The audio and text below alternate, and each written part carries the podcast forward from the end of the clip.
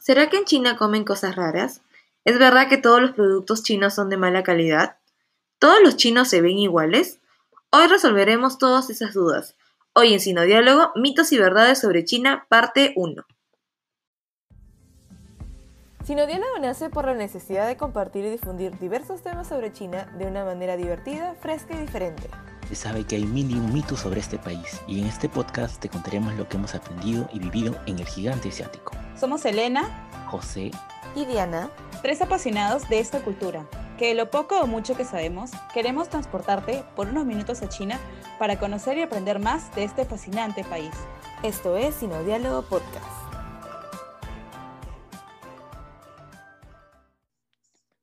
Hola a todos, bienvenidos al primer episodio oficial de Sinodiálogo.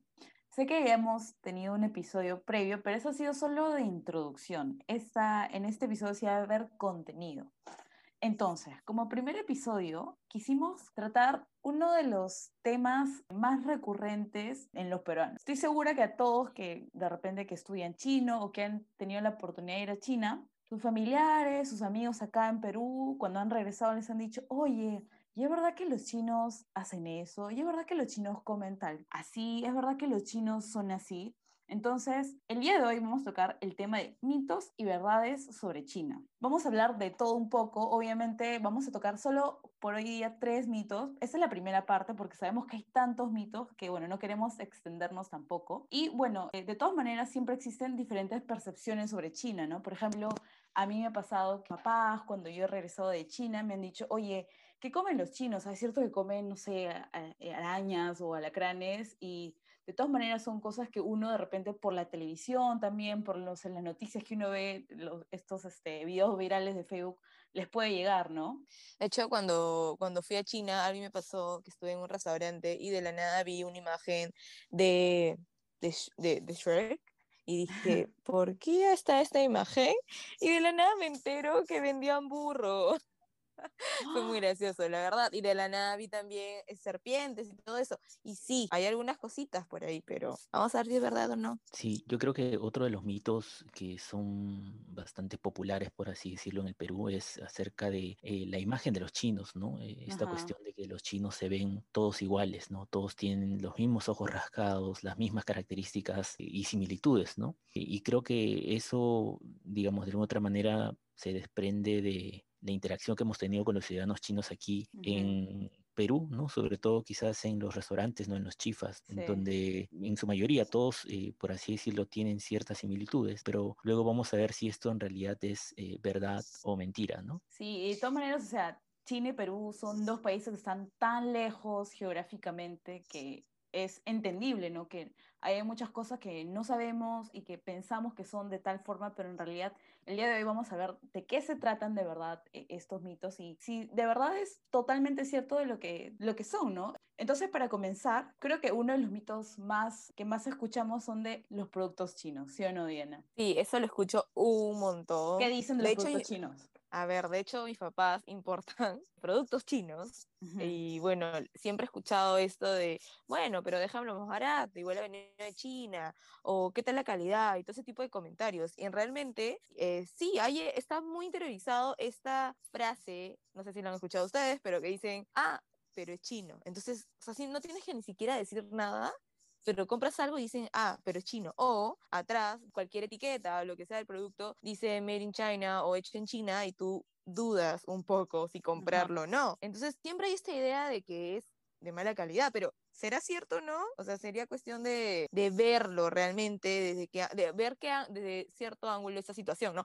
Entonces, ¿es verdad que los productos chinos son de mala calidad? En realidad eh, es, por así decirlo, ¿no? Cuando nosotros nos trasladamos históricamente quizás a los años 60 o a los años 70, 80, ¿no? Vamos a ver que los productos de otros países tenían también esta, esta, por así decirlo, fama de ser productos que no tenían, digamos, una calidad esperada, ¿no? En los años 60 concretamente con los productos japoneses, y en los años 70 y 80 con los productos coreanos. ¿no? Entonces, en ese sentido, no hay una, por así decirlo, un flujo natural de evolución de la innovación en estas economías, el cual desde luego no origina de que en un inicio, sobre todo en los años 90, ¿no? Recordemos 90 y quizás eh, principios de los años 2000, ¿no? con el ingreso de China al, a la OMC, encontramos ¿no? que gran parte de los productos chinos se expanden por todo el mundo, ¿no? pero desde luego ¿no? en los últimos 20 años la evolución en calidad ha sido bastante positiva, ¿no? y de hecho, bueno, quizás Diana, tú eh, como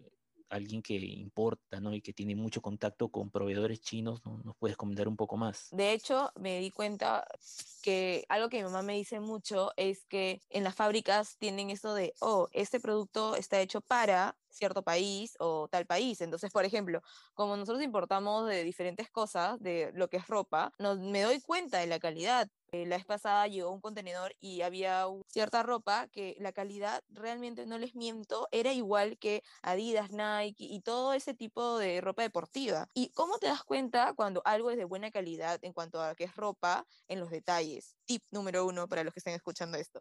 Cuando compren algo de ropa, si por ejemplo ven que los botones, los cierres, todo ese tipo de cosas de detalles están bien hechos, probablemente la calidad eh, de esta producto que estás comprando es bueno. ¿Y, por qué pasa eso realmente? Es porque en realidad creo que nosotros tenemos un poco de culpa en esta frase de lo que es chino es malo, porque somos nosotros, por ejemplo, nosotros como clientes, eh, quienes tenemos ciertos protocolos que les damos a las fábricas o tenemos cierto presupuesto porque las fábricas realmente se rigen por esos presupuestos, ¿no? Si yo, por ejemplo, quiero hacer algo como un case para el celular y solo tengo un dólar, probablemente me vayan a hacer un case de un dólar. Pero si tengo un presupuesto un poco más alto, la fábrica va a poder buscar mejores materiales para poder llegar a hacer este case. Entonces, a eso voy con esta culpa, entre comillas, de que nos quejamos de que el producto es malo cuando realmente somos nosotros los clientes, podríamos decirlo así, quienes damos estos lineamientos, ¿no? Pero bueno. Claro, o sea, como José señaló, ¿no? Al principio, cuando China, a partir de la fundación de la República Popular de China, empezaron a desarrollar sus, su industria interna, entonces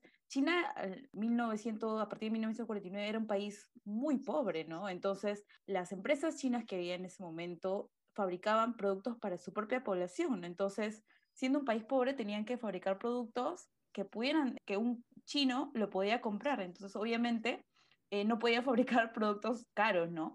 Pero esto ha ido cambiando, como José a mí eh, mencionó, a medida que se ha ido desarrollando su industria. En realidad, eh, ahora los productos chinos puedes encontrar de todo tipo. Este, desde iPhones de muy buena calidad hasta obviamente productos que pueden ser desechables, ¿no? Depende, como tú decías, del mismo empresario que le los estándares de calidad y los chinos lo hacen tal cual tú, tú lo pides, ¿no? Entonces, e, este estereotipo de que los productos chinos son malos en general ha cambiado drásticamente en los últimos 20 años, ¿no? Sí, y de hecho, por ejemplo, algo que como me dio mucha curiosidad este tema, empecé a buscar, ¿no? Y empecé a poner en el buscador como productos chinos, pensando que tal vez tendría resultados negativos, pero realmente al solo poner productos chinos, salían palabras como innovación, emprender, importar, que me parece bastante bueno estando en el 2020 tener ese tipo de resultados cuando yo personalmente pensaba que todavía teníamos esta, esta parte negativa sobre esta frase, ¿no? De hecho, también dije, mm, y si le pongo, pongo en el buscador productos chinos mala calidad, y realmente me sorprendí con la respuesta que me daba porque encontré cosas como desmintiendo esta mala fama, y me pareció muy, muy, me pareció genial porque realmente encontré también que muchas marcas como, por ejemplo, Huawei y Xiaomi, que creo que muchos de los que están escuchando tal vez saben de estas marcas que están, están ahora en Perú y que muchas personas consumen estos productos, estas dos marcas realmente están esforzándose para poder tener productos de mejor calidad. Están como reinventándose y haciendo productos de mejor calidad porque quieren cambiar una qué cosa, la manera de pensar. Quieren cambiar la manera de pensar de los clientes, modificando, no sé, sus productos, y entonces están como trayendo esta manera de pensar más positiva de los productos chinos. Claramente es un proceso, porque es algo, una idea bastante interiorizada, creo yo, y de hecho me dio mucha curiosidad las pasadas encontré en internet que ya no había esto de Made in China, sino que estaban poniendo Made in PRC, como People's Republic of China.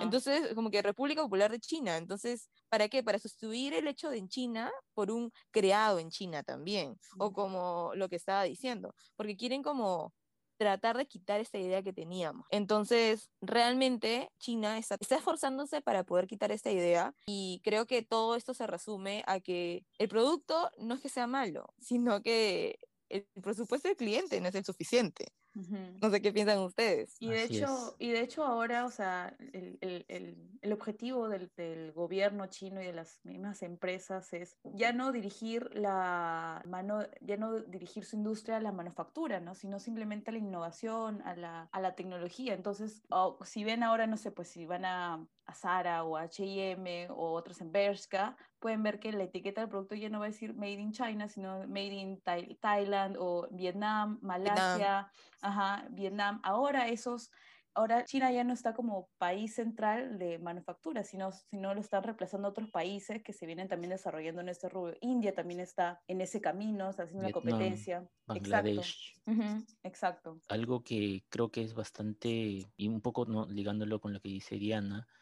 es el tema de, la, de este cambio de paradigma que uno puede ver en los diversos países con relación a China, ¿no? Y reflejado íntegramente en sus marcas. Lo podemos ver, digamos, no solo en el sector de tecnología, ¿no? Como mencionó Diana, en los celulares, en los gadgets, puedes ver también en el sector automotriz, en, el, sector industrial, ¿no? Inclusive, digamos, en la fabricación o, instalación de muchas, por así decirlo, fábricas relacionadas, digamos, a la energía nuclear, ¿no? En Europa, también fabricadas por los chinos, en la construcción. Entonces hay un cambio de paradigma que se viene muy interesante, ¿no? Y que creo que va a desde luego tener mucho impacto también en, los países en vías de desarrollo, ¿no? Como son África y Latinoamérica. Y, y por ejemplo, algo que también encontré, y me parece súper interesante lo que has dicho, José, pero también algo que encontré fue que antes las personas, esto de, que el producto chino era malo, no solamente era un comentario de parte de Occidente, podríamos decirlo así, sino que los propios chinos, los locales, tenían el mismo pensamiento, pero ahora esto ha cambiado. Y de hecho antes eh, los chinos todos estaban, por ejemplo, estamos hablando de celulares, todos tenían celular, un iPhone, se compraban los últimos. Pero ahora, por ejemplo, mi primo la vez pasada me dijo que, ¿por qué estaba usando iPhone si podía usar Huawei? Me decía, tienes que ser más patriota. ¿Y por qué? Porque en China han empezado a tener esto de, si eres compra lo local, porque así eres patriota. Y ustedes saben que en China son súper patriotas y todo, entonces creo que también han ido por ahí, con esta manera de reinventarse. Entonces es, es, muy interesante cómo no solamente lo ven de afuera, de los productos son malos, sino que también los propios chinos consideraban que era así, pero realmente ahora están que cambian esta manera de pensar y me alegro un montón porque no todo lo que es chino, producto chino es malo pero algo que sí me he dado cuenta es que es súper innovador y creo que todos nos metemos, por ejemplo, a páginas como Wish o AliExpress a, a Exacto, porque es tan como, wow, no había pensado que necesitaba, no, no, pensaba que necesitaba ese tipo de producto. Incluso ¿no? el mismo realmente es eso. Miniso, ¿no? Cuando tú entras, terminas comprándote miles de cosas. Exacto. Eso, yo algo que puedo decir es que realmente, no sé qué les dan a estos niños en China, pero Dios mío, tienen demasiada creatividad.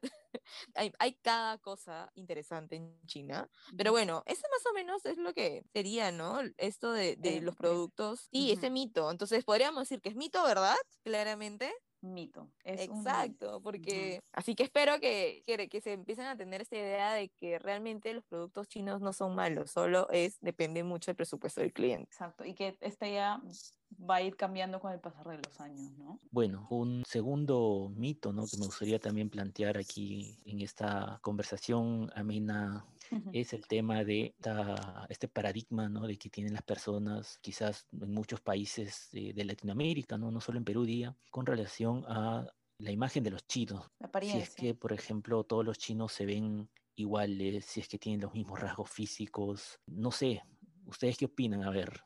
Bueno, en realidad creo, yo antes, cuando era niña, antes de ir a China, creo que lamentablemente pensaba lo mismo, ¿no? Y, y, no sé si ahorita pensándolo bien, de repente, y es porque acá en Perú llega un montón de gente del sur. Claro. Y alguno que otro del norte. Entonces tenemos solamente como este referente. Pero cuando he ido a China, realmente no es así, porque mis primos no son iguales. Los puedo identificar. No son iguales. Entonces creo que es algo que, tal vez como lo digo, los que vienen a China realmente son del sur. Entonces creo que es por eso que tenemos este referente de, oh, todos se ven iguales. Hasta me acuerdo que hay hasta memes sobre eso. No sé si han visto ustedes eso, a mí, pero bueno. A mí me pasó que vi una noticia hace un par de meses que sobre una china que había demandado o que quería iniciar una, demanda a Apple porque su teléfono celular en esta fusión de desbloqueo con, facial lo había podido hacer su amiga.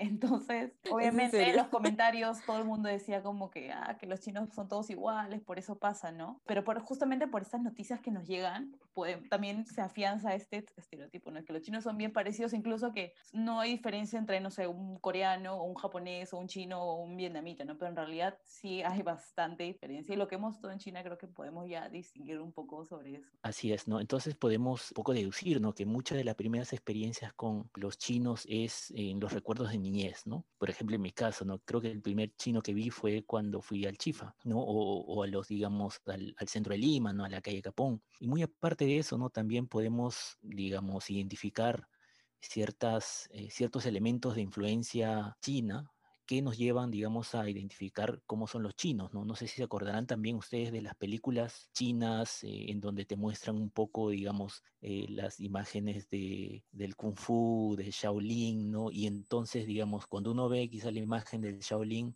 ve que casi todos, digamos, son iguales. Entonces hay una gran, digamos, eh, perspectiva de que eh, la concepción ¿no? de, la imagen de los chinos, sobre todo aquí en, en, Perú, está muy ligada desde luego ¿no? a lo que llega o lo que llegaba ¿no? a través de películas y también a través de, digamos, la influencia china, que como bien mencionó Diana, en su gran mayoría no proviene del sur y de la provincia de Fujian. Pero desde luego, como cuando uno va a China es como descubres que es un poco difícil que 1.400 millones de personas tengan básicamente las mismas similitudes o características. Entonces aquí yo quisiera un poco comentarles de mi experiencia personal también, ¿no? Acerca del fenotipo del chino, ¿no? Es decir, como por ejemplo los chinos del sur son muy diferentes a los chinos del norte. Eh, los chinos del sur por lo general no son más de contextura gruesa, piel un poco más oscura, digamos no son tan altos como uno puede ver quizás en Perú, ¿no? Sin embargo, chinos del norte, ¿no? Estamos hablando quizás los que están muy cerca de la frontera con Rusia,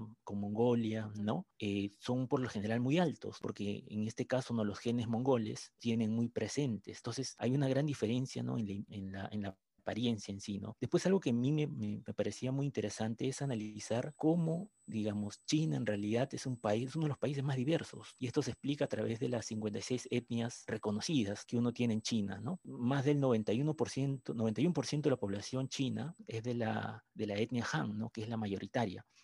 Pero el 9% restante es de 55 etnias diferentes, ¿no? Y cada etnia, desde luego, también tiene, ¿no? Una imagen, una forma de pensar, un idioma, una cultura que difiere muchísimo, ¿no? Entonces, eso eh, te conlleva, o te, por lo menos a mí me llevó a pensar a si es que todos los chinos no son iguales. Entonces, cuando descubrí que en realidad habían etnias, desde luego te pones a pensar de que no es así. Desde luego, ¿no? A mí me pasó una vez que yo estaba en China, bueno, varias veces me pasó en China, que me decían como que como no sabían los chinos, no sé, pues que cuando estaban en el mercado o en el bus, que yo sabía chino, escuchaba que entre ellos les hablaban y decían, oye, ¿ella de dónde es? Ah, puede ser, puede ser de Xinjiang. Y en ese momento yo no sabía que era Xinjiang, ¿no? Pero es una provincia donde eh, la mayoría son de uigurs y son musulmanes y realmente tú lo ves y no creerías que esa persona pues, un, es un chino, porque son más como una raza de entre Medio Oriente, así árabe y entonces, claro, si yo nunca hubiera ido a China, es muy raro que acá hubieran chinos uigurs y pudieran como que, y pudieran saber que los chinos también se ven así, también es un tipo de, de apariencia física que tienen los chinos, ¿no? Pueden googlear este, chinos de Xinjiang para que puedan ver a lo que me refiero. Así es, y en realidad cuando uno va descubriendo estas 57 etnias, las provincias, las regiones autónomas, las municipalidades, todo este vasto, toda esta vasta clasificación ¿no? de los chinos, uno va descubriendo de que desde mi punto de vista, por ejemplo, y esta es una opinión personal, cualquier peruano puede pasar como un chino. O sea, Interesante eso. Lo describió muy bien Elenita, ¿no? O sea, la gente de la región autónoma de Xinjiang y, por ejemplo, si uno se va al norte, al noroeste específicamente, al noreste, perdón, con estas eh, dos provincias de Heilongjiang y Neimongu, región autónoma de Neimongu, que son, digamos, eh, territorios que colindan con Rusia, uno puede ver chinos que son altos y rubios y que parecen rusos, pero son chinos, ¿no? Y muy blancos. Extremadamente blancos. Estoy escuchando y estoy impactada porque realmente creo que estoy aprendiendo algo nuevo, porque no sabía eso tampoco. Entonces, yo creo que, digamos, en este aspecto, ¿no? De si todos los chinos se ven iguales o son iguales, la conclusión sería que no, ¿no? Y mucho, va, mucho se basa, ¿no? Desde luego en las etnias o la región de la cual, digamos, ellos provienen, ¿no? Ahora, como bien mencionamos al inicio, quiénes fueron los chinos que vinieron al Perú y de alguna otra manera influenciaron en nuestra percepción de cómo, cómo se ve un chino, son, como bien mencionó Dana, ¿no? los chinos provenientes de la, de la provincia de Guangdong. Principalmente, bueno, la, la, migración china hacia el Perú ¿no? proviene de Guangdong, de Fujian y de Macao. Entonces, por ejemplo, estas tres provincias son también, bueno, cerca al sur, ¿no? Fujian un poco, digamos, al, al este también, pero son provincias, digamos, que tienen, por así decirlo, mar, ¿no? O sea, son, son provincias, digamos, al lado de, del mar y que por ende, digamos, han gestionado o han facilitado ¿no? la, la diáspora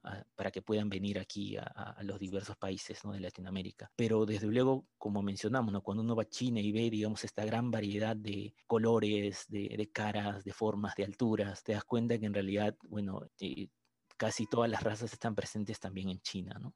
Sí, sí, sí, de, de, hecho, de hecho eso es muy cierto, por eso creo que, y, so, y creo que también podríamos decir de que esta idea de que todos los chinos se ven igual, podríamos decirlo también que Europa, todos los europeos para los chinos serían iguales, altos, rubios y blancos y ojos, ojos azules, ajá. Inclusive todos los entonces, extranjeros.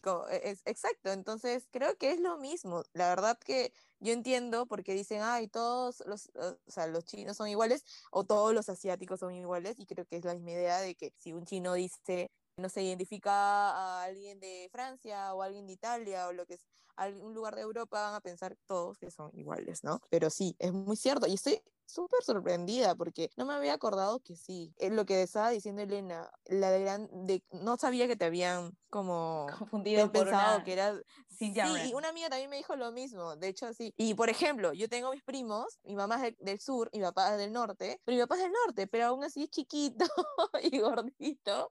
Entonces, Ahí es como diferente, pero mi primo tiene 1,90. Si lo ven acá en Perú, no sabrían si es chino, japonés o coreano. Uh -huh. Entonces es muy interesante. Y él sí es del norte, ¿no? Claro, entonces como dijo José, en realidad es, es, es tomar con pinzas esta, estas suposiciones, ¿no? La verdad es que yo, porque ya he tenido oportunidad de vivir en China y estar en China mucho tiempo, sé que en verdad no es así. China es un país altamente eh, con, con eh, diversas etnias, entonces realmente hasta cómo se visten, cómo se expresan, uno ya puede reconocer de dónde, de qué región vienen, ¿no? Entonces, eh, la verdad es que los chinos todos son iguales físicamente, no. Yo creo que mi conclusión personal sería que obviamente no. No, es cierto. Bueno, y como último mito, yo la verdad que quisiera tocar esta, esta famosa frase de los chinos comen cosas raras, ¿no? ¿Cuántas veces no hemos escuchado, eh, sobre todo de nuevo, ¿no? Para los que hemos ido a China, para los que estamos en contacto con empresas chinas y todo eso, ¿no? Eh, que los chinos o comen perro, comen escorpiones, comen alacranes, etc. Entonces, para poder analizar este tema, primero hay que entender algo, ¿no? China es un país gigantesco, enorme, y por lo tanto es súper diverso. En cada zona, en cada región, cada ciudad tiene sus propias costumbres gastronómicas. Es decir, en primer lugar, todos los chinos no comen igual. No comen de cierta forma, no comen así, no comen así. Eso de primera es erróneo decirlo, ¿no? Pero yo creo que todo esto eh, de este tema de, de, de, la cultura gastronómica china viene más que todo por los titulares, por, la, por los artículos que podemos encontrar en diferentes plataformas. ¿no? Por ejemplo, yo estoy segura que todos habrán escuchado de, de este infame Festival del Perro en China, ¿sí o no? ¿Lo han escuchado alguna vez? Sí, yo quiero contar, a mí una vez, fue muy gracioso, pero una vez me quisieron llevar a Chimbote para interpretar un caso sobre que estaban que se comían perros, chin, o sea, personas que venían de China estaban comiendo, solo porque estaban que se desaparecían. Ajá. Pero todo era como, como que algo que se decía, ¿no? Y como, tiene como tiene esa fama de, eh, estaban como que en juicio, cosas así. Entonces me llamaron para ir a interpretar y realmente no me quise meter en el tema, pero fue muy gracioso porque dije, no todo lo que sale en la televisión es verdad. Exacto, no, todo lo que se ve, no todo lo que vemos es verdad. En realidad este, per este Festival del Perro en China solo pasa en una ciudad, en la ciudad de Yulin, en Guangxi. Y eh, esta práctica recién viene del 2009, por ejemplo, y es solo, como les digo, en esa ciudad.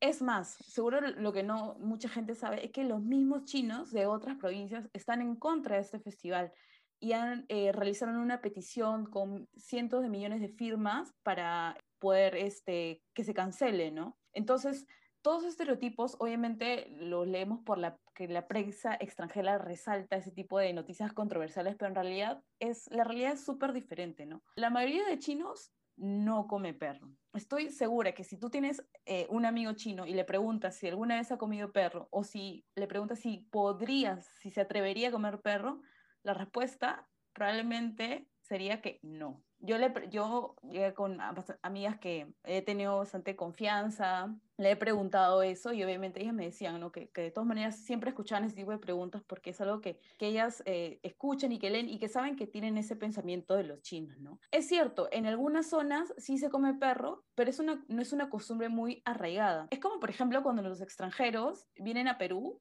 y se horrorizan porque ven que comemos cuy, o alpaca, que para ellos son animales, que no, son animales no comestibles, ¿no? Que son así como que casi mascotas, y ellos no entienden esa práctica, ¿no? Este, incluso los mismos chinos se han asombrado cuando sabemos que nosotros comemos cuy. Entonces, este, pero creo que en esta cuestión de la cultura gastronómica china en general, hay que tener, entender algo, ¿no? China, al igual que Perú, históricamente ha sido un país muy pobre, sobre todo luego de la fundación de la República Popular China en 1949. Este, China pasó por una etapa muy oscura y triste, ¿no? De hambruna en todo el país, que según los registros mató a decenas de millones de chinos por la hambruna. Entonces, la gastronomía china es un reflejo de su historia como país tenían que comer lo que tenían a la mano, ¿no? De aprovechar todos los recursos que, que pudiesen para como no morirse de hambre, ¿no? Incluso, no sé, para los que han estudiado chino, seguro habrán escuchado la frase, una expresión que es Chufan Lama, que la traducción eh, literal, eh, literal sería has comido o ya comiste, pero en realidad eh, no es más que un saludo, es una forma de como decir, ¿cómo estás? ¿Cómo te va? ¿Y por qué? O sea, obviamente es un poco raro como que decir esto como, como parte de, una de las primeras cosas que dices a, tu amigo o a un familiar con el que te encuentras, ¿no? Lo que pasa es que, o sea, esa frase viene porque justamente estas épocas de que pasó hambruna, China, entonces los familiares, las personas que se encontraban, lo primero que hacían era esta pregunta como para saber si la persona se encontraba bien, si había comido algo, ¿no? Entonces, justamente por eso, o sea, ahí vemos, ¿no? Cómo parte de, toda su gastronomía se refleja en, incluso en estas frases, en estas frases típicas, ¿no? pero creo que también en Perú, sí o no que encontramos la misma situación, ¿no? Ustedes han escuchado, por ejemplo, que en el Perú comen mono en la selva, o que comen suri, o que comen hormiga, de todas maneras, ¿no? O gato en chincha, ¿no? Exacto. No sabía que comían mono, pero sí he escuchado, y es lo mismo que tú decías del cuy y la alpaca, que por cierto sí comía alpaca, creo. pero a lo que hoy es cierto, ¿no? Claro. Eh, es igual. Pero ahora es, un tema más de delicatecia. Yo me acuerdo eh, haber ido a varios restaurantes en Beijing, sobre todo, Beijing y Shanghai, y que vendían desde luego eh, carne de perro, ¿no? Pero desde luego era la, era la carne más cara, ¿no? Entonces es, como un, es como un bien escaso que en realidad muy poca gente lo consume y que muchas veces obviamente se refleja en solamente ese festival que mencionaste, ¿no? Claro. Ahora, sí, ¿no? Desde esa perspectiva, ¿no? Yo creo que es como en, todos los lugares se comen cosas extrañas. Después ah, de experiencia personal, yo me acuerdo que en China he comido varios animales. ¿Qué has comido? a ver, José, cuéntanos. Cuéntanos. Sin miedo. Por ejemplo, que también, bueno, se comen aquí, ¿no? Las ranas, eh, serpientes también me acuerdo una vez, ¿no? En ensaladas. Y también una vez que fui a un restaurante de Yunnan, que es una provincia al sur de China, al suroeste, todo lo que es no grillos e insectos eh, salteados, que en realidad no sabían a nada, solamente sabían aceite. Bueno, en, Meji- en. México también comen, por ejemplo, comen, ay, ¿cómo le dicen? Chapulines, Chapulines. que son los grillos. Y en la selva también, ¿no? O sea, todo tipo de, de insectos y demás, ¿no? Entonces, yo creo que desde esa perspectiva, ¿no? Mm, El hecho de condenar a, a un- una sociedad por hacer algo sin mirarnos a nosotros mismos, yo creo que eso estaría mal. Sí, exacto. O sea, por ejemplo, a mí me ha pasado que antes de que yo tuviera algo que ver con China o, o en general estudiar chino y todo, me acuerdo que veía bastante los portajes de, de un canal, bueno, que no voy a decir canal, pero que siempre se iban a China y se iban a esos lugares que, o sea, son para los extranjeros que quieren probar cosas exóticas, que quieren tomarse fotos. Por Ah, ejemplo, hay una... Ajá, exacto. Hay una calle en Beijing que se llama Ah, ajá. que es, está hecha, o sea, para el público extranjero. Si tú preguntas a un chino de pie, sí, sí. nunca, de- ni conoce, yo le preguntaba a mi amiga como que ni conocía a Wang Fujin, que es esa típica calle china donde te venden los escorpiones en palitos, donde te venden como que los alacranes ahí que están vivos, incluso, incluso te Yo cobran fui, yo tomar fui. foto, te cobran por tomar fotos, porque eso es parte de, ¿entiendes? Es como que toda esta sensación de Atracciones. Ajá, de que es exótico, pero es más que eso, no es más que todo como para el extranjero y no más, no para el, el chino de a pie. Si todos los que hemos ido a China habrán visto que las carnes más comunes son eh, cerdo, eh, vaca, la carne de Pescado. vaca, pescado, pollo. Incluso no Y- comen tanta carne, ¿no? Come más como que tofu y no sé, Verdura. champiñones, verduras, ajá. Pero no son de comer en su día a día o en su dieta común estos animales, por así decirlo, exóticos o raros Claro. para nosotros. O sea, no es que dicen, ah, voy a ir a comprar mi kilito de ranita. No, o Claro. sea, eso no existe. Yo quería agregar algo que me pareció tan in- interesante y me quedé como, wow. Fue cuando dijiste esto de la frase "Chifanloma", Ujú. porque realmente significa, ¿ya comiste?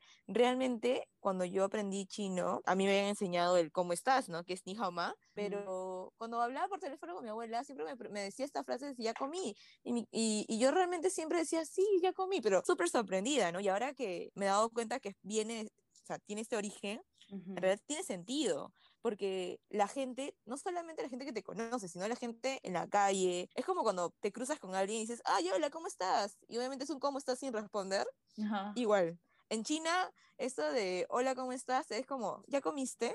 Y es tan interesante cómo esta frase que tiene tantos años se refleja en la cultura y en el idioma. Sí, y, y nos habla un poco acerca de la importancia, ¿no? de la comida en la sociedad china, ¿no? Inclusive yo he escuchado la versión más abreviada, ¿no? Chilama, chilama, que es un poco, Ajá, eh, ¿Comiste? todo, sí, que es un poco, exacto. digamos, en- para preguntar, ¿no? ¿Cómo, cómo estás, ¿no? A mí me pasaba que cada vez que escuchaba esa frase y no entendía por qué me preguntaba, era porque creía, o sea, yo creía que me querían invitar a comer. Invitar.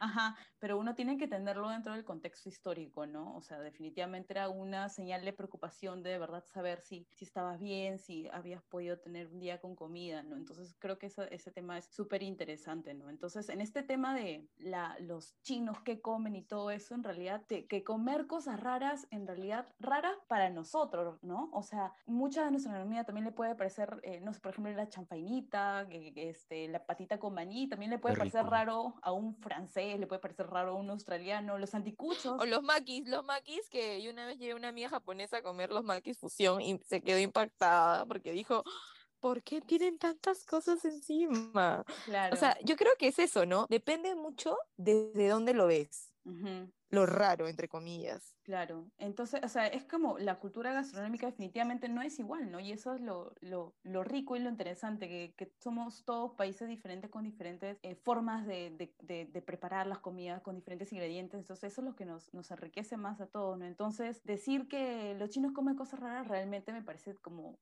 que no, que en realidad es, es este, algo que es de repente particular en algunas, eh, en algunas personas, en algunos grupos, pero no se puede generalizar nunca, ¿no? Y creo que de verdad que simplemente no es raro algo, no es, no es- sino es diferente, algo que no estamos acostumbrados, que, pero que no necesariamente es malo. Sí, me parece, creo que ahora podríamos empezar a decir, en China se comen cosas diferentes, que creo que tiene otra manera de pensar, ¿no? otra manera Claro. de decirlo y me parece mucho más, o sea, más elegante decirlo de esa manera, porque yo me imagino que también un chino, si ve que, no, como tú decías, si comen cuy y alpaca, dirán, los peruanos comen cosas raras y más o menos se resume en eso, ¿no? Y me parece súper interesante todo lo que has dicho, Elena.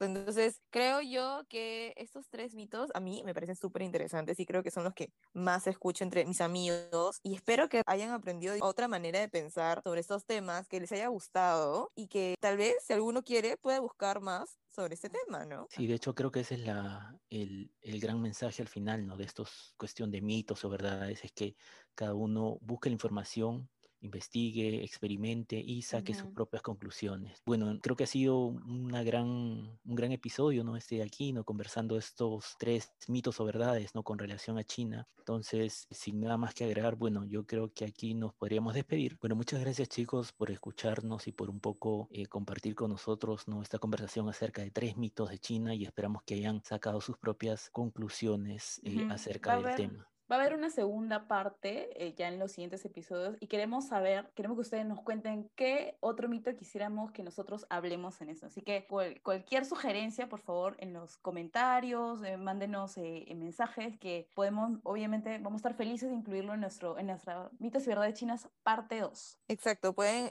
compartirnos en Instagram que vamos a estar ahí preguntando. Y bueno, muchas gracias por haber escuchado estas tres personas que hablan sobre estos mitos y verdades. Espero que les haya gustado y nos vemos todos los jueves en el mismo canal y la misma hora, creo yo. No sé, ¿por dónde nos pueden encontrar? Las plataformas, por favor. Tú eres el... En todas las plataformas, Facebook, Instagram, Spotify. Y en las plataformas de podcast de su preferencia. Así que gracias por sintonizarnos el día de hoy. Espero que les haya gustado mucho y eh, nos vemos el siguiente jueves. Chao, nos vemos. Chao, gracias.